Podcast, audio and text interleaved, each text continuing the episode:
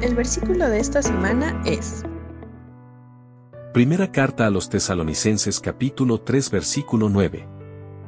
Cuanto le agradecemos a Dios por ustedes. Gracias a ustedes tenemos gran alegría cuando entramos en la presencia de Dios. Primera carta a los tesalonicenses capítulo 3 versículo 9.